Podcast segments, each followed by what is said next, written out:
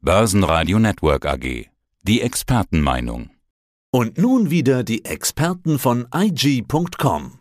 Mein Name ist Timo Emden, ich bin Marktanalyst seit über 14 Jahren und mein Fokus liegt auf Kryptowährung. Starten wir einen Krypto-Jahresrückblick 2021. Ja, es geht ja oft um Bitcoin, aber nicht nur, es ist ja nur ein Derivat davon, dieses Satoshi-Derivat. Hat man eigentlich schon ein bisschen herausgefunden, wer der Erfinder Satoshi Nakamoto gewesen sein könnte? Nein, bislang stochert man im wahrsten Sinne des Wortes im Nebel. Ja, es gibt immer mal wieder Spekulationen, wer es sein könnte. Vielleicht ein Japaner, vielleicht sogar auch eine Personengruppe.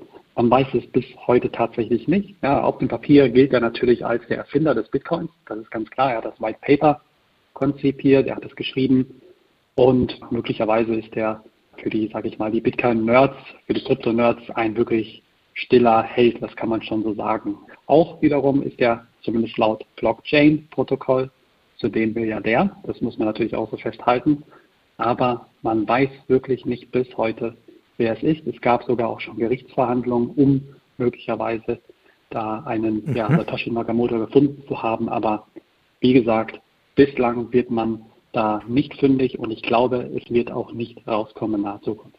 Okay, na, dann lassen wir uns vielleicht mal überraschen. Welchen Verlauf hat Bitcoin im Jahr 2021 genommen? Mach doch mal bitte den Bitcoin-Chart auf. Wie war denn der Start 2021? Wo waren Hochs und Tiefs im Bitcoin und wo stehen wir heute, kurz vor Weihnachten?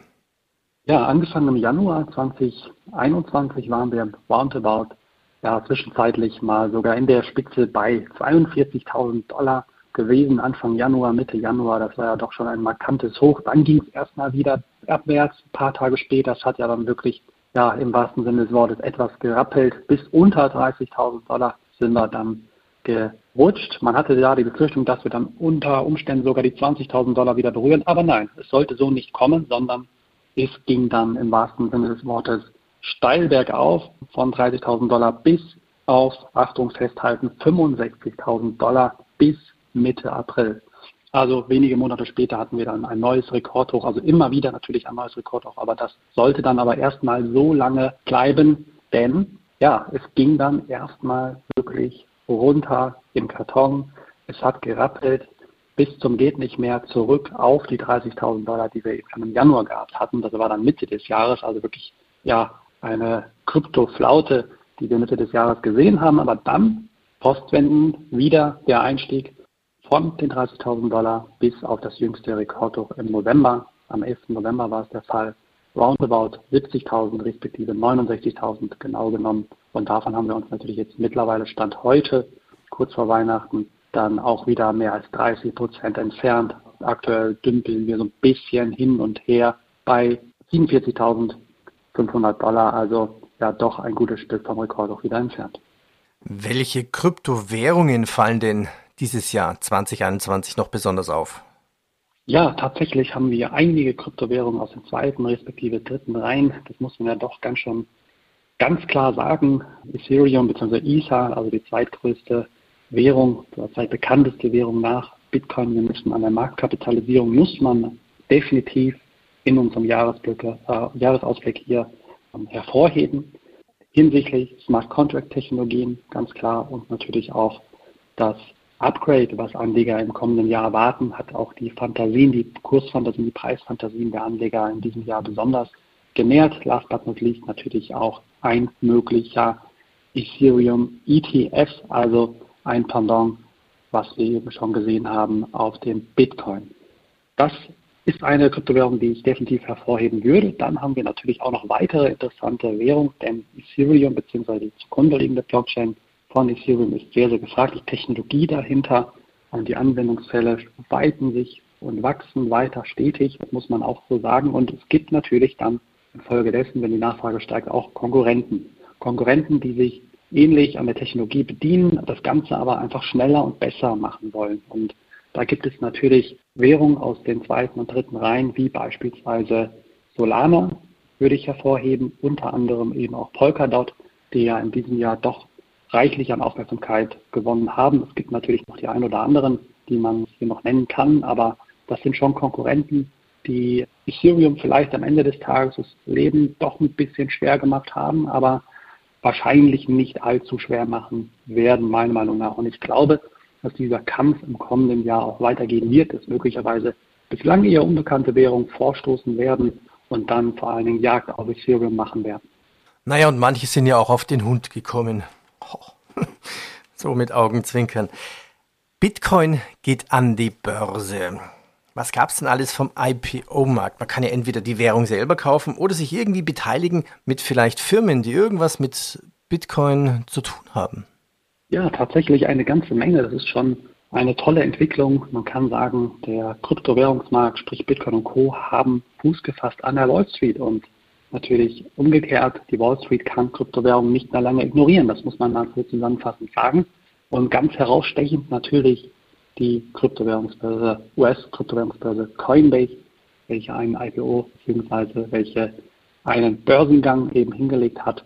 Im Frühjahr war das der Fall und hier können natürlich Anleger, ich würde sagen natürlich nicht eins zu eins am Kryptowährungskurs partizipieren, das wäre ein bisschen zu viel des Guten, aber ja, wer sich hier mit Coinbase auskennt, weiß, dass hier das Kerngeschäft ganz klar eben auf Kryptowährungen, auf den Handel liegt, auf dem Handel liegt und hier kann man schon auch äh, durchaus Korrelation feststellen. Also bedeutet konkret, steigt der Bitcoin, steigt in der Regel dann auch die Coinbase-Aktie. Und dann gibt es natürlich noch ein paar Klassiker, wie beispielsweise MicroStrategy, welche natürlich auch immer wieder ja, für Gesprächsstoff sorgen. Der Chef des Ganzen ist ein absoluter Krypto-Fan und hat hier immer wieder ähm, darauf verwiesen, dass Kryptowährungen nachgekauft wurden, auch im größeren Stil. Und hier hat man natürlich auch eine gewisse Abhängigkeit vom Bitcoin-Kurs. Also kommt der Bitcoin-Kurs jetzt zum Gegenteil man unter die Räder, leiden in der Regel auch die Papiere beispielsweise von MicroStrategy. Und da könnte man natürlich noch weitergehen bei Tesla. Tesla hat natürlich auch Anfang des Jahres kommuniziert, dass man sich Kryptoeinheiten, sprich Bitcoin, in das Portfolio gelegt hat, also die Bilanz aufgenommen hat. Das ist so ein bisschen, sage ich mal, die Korrelation ist ein bisschen rausgegangen. Anleger hatten das zuvor eher kritisch gesehen, weil der Bitcoin ja in der Regel auch sehr, sehr große Schwankungen aufweist. Könnte hier vielleicht Tesla sogar in Liquiditätsprobleme kommen, hatte man zumindest gefürchtet, ist aber natürlich nicht passiert. Ja, hier gibt es natürlich noch weitere Beispiele, aber das sind, würde ich sagen, schon so die bekanntesten, also Coinbase, MicroStrategy und Tesla. Ja, Bitcoin ist gekommen, um zu bleiben, sagt man so schön. Auch alle großen Banken, Blue Chips machen da mit. Du hast ja gerade auch Tesla erwähnt. Goldman Sachs, IBM, Visa, PayPal. Was waren denn aus deiner Sicht und aus Sicht der Banken die großen Meilensteine 2021 für Bitcoin und Co? Ja, da kann man schon sagen, dass die Wall Street letztendlich Fuß gefasst hat, sprich ähm, ja beispielsweise JP Morgan, also große Investmentbanken, wirklich ihre Meinung geändert haben hinsichtlich Bitcoin. Also Goldman Sachs, JP Morgan, das sind natürlich große Investmentbanken, namhafte Investmentbanken, die eigentlich eine ganz, ganz andere Meinung hatten noch vor wenigen Jahren, vor wenigen Monaten. Also das hat sich schlagartig geändert. Man kann ja schon von einer 180-Grad-Wende sprechen. Man hat zumindest kein gutes Haar an Kryptowährung gelassen und plötzlich heißt es dann eben doch, okay, wir steigen Kryptowährung ein wir weiten den Handel zumindest aus, auch für institutionelle Adressen. Und äh, das hat natürlich wirklich für Furore gesorgt, auch an, oder zumindest in der Bankenwelt. Man guckt sich das hierzulande äh, selbstverständlich auch an. Und ich denke, dass diese Entwicklung weitergehen wird, auch in den kommenden Jahren. Ja? Also dass man eben auch auf der Bankenebene gesehen hat, dass wir Kryptowährungen nicht länger ignorieren können. Bestes Beispiel eben die Sparkasse, welche ja jüngst eben angekündigt hat, dass man den Handel, den Kryptohandel möglicherweise im kommenden Jahr startet. Also sie sind 50 potenzielle Kunden, die warten.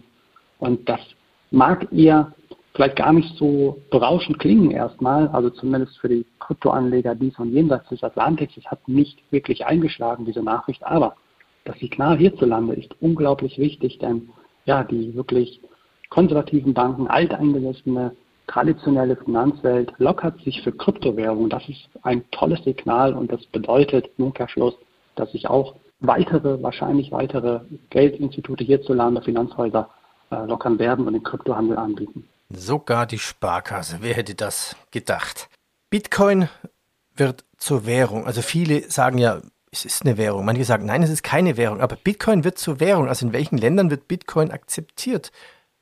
Ja, aktuell ist es tatsächlich El Salvador. Ja, das ist hier auch in diesem Jahr eines der Highlights gewesen. El Salvador, der südamerikanische Zentralstaat hat hier den Bitcoin als Währung, BTC-Währung, offizielle Währung, muss man sagen, akzeptiert. Und es gibt natürlich noch ein paar, die hier in den Startlöchern stehen. Möglicherweise die Ukraine, vielleicht Brasilien. Ja, zumindest werden die Kryptogesetze ja, erarbeitet aktuell, aber hier stochert man auch ein bisschen im Nebel. Man weiß nicht wirklich, ob das tatsächlich umgesetzt wird. Man guckt sich das natürlich auch ein bisschen an hinter der Seitenlinie, was passiert in El Salvador, gehen die Leute auf die Straße, gibt es politischen Gegenwind etc. Also das ist so ein bisschen die Frage und El Salvador fungiert meiner Meinung nach hier als mögliche Blaupause für vor allen Dingen Dollar, stark dollarabhängige ähm, Länder und natürlich auch Länder, Nationen, welche in der Regel eher weniger ein Girokonto oder ein Bankkonto, wie wir es kennen, aufweisen und sehr, sehr schwierig drankommen können. Da ist meiner Meinung nach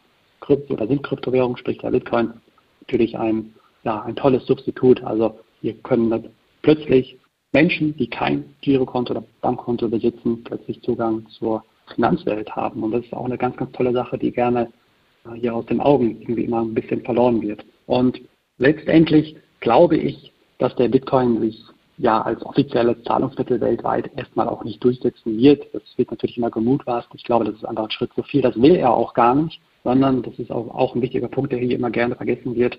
Der Bitcoin fungiert in erster Regel oder in erster Linie als sogenannter Wertspeicher respektive Store of Value. Also das ist auch ein wichtiger Punkt, gar nicht so das Zahlungsmittel. Schauen wir uns den Gegenwind an. Welche Länder mögen den Bitcoin nicht und möchten es eindämmen?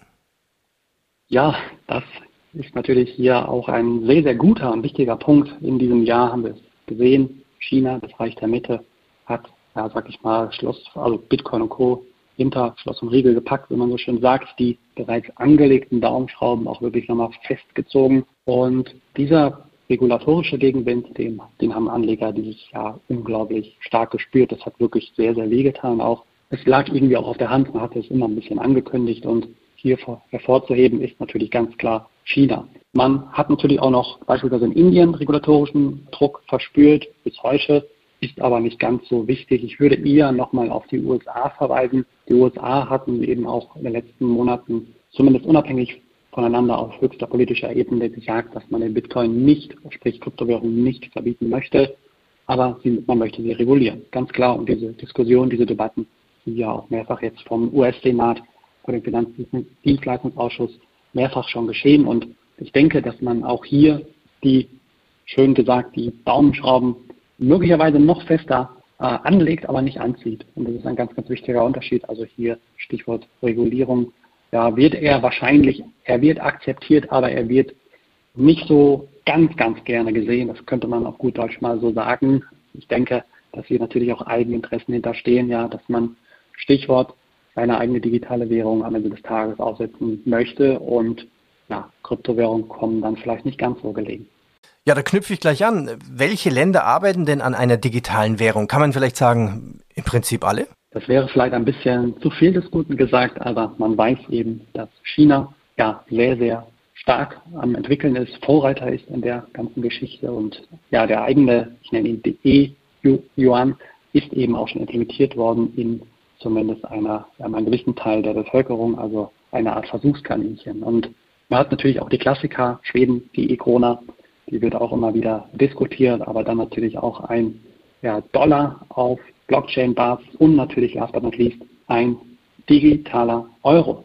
Den hat man natürlich jetzt hier auch immer wieder im Jahr 2021 äh, debattiert. Macht das Sinn? Macht das eher weniger Sinn? Etc. Man weiß noch nicht so wirklich, ob man es macht. Und ja, die Frage wird natürlich auch sein, wann kann er dann tatsächlich auf die Beine gestellt werden und natürlich, welche Veränderungen kommen hier mit für Verbraucher. Wahrscheinlich wird sich gar nichts ändern oder wenig bis gar nichts ändern.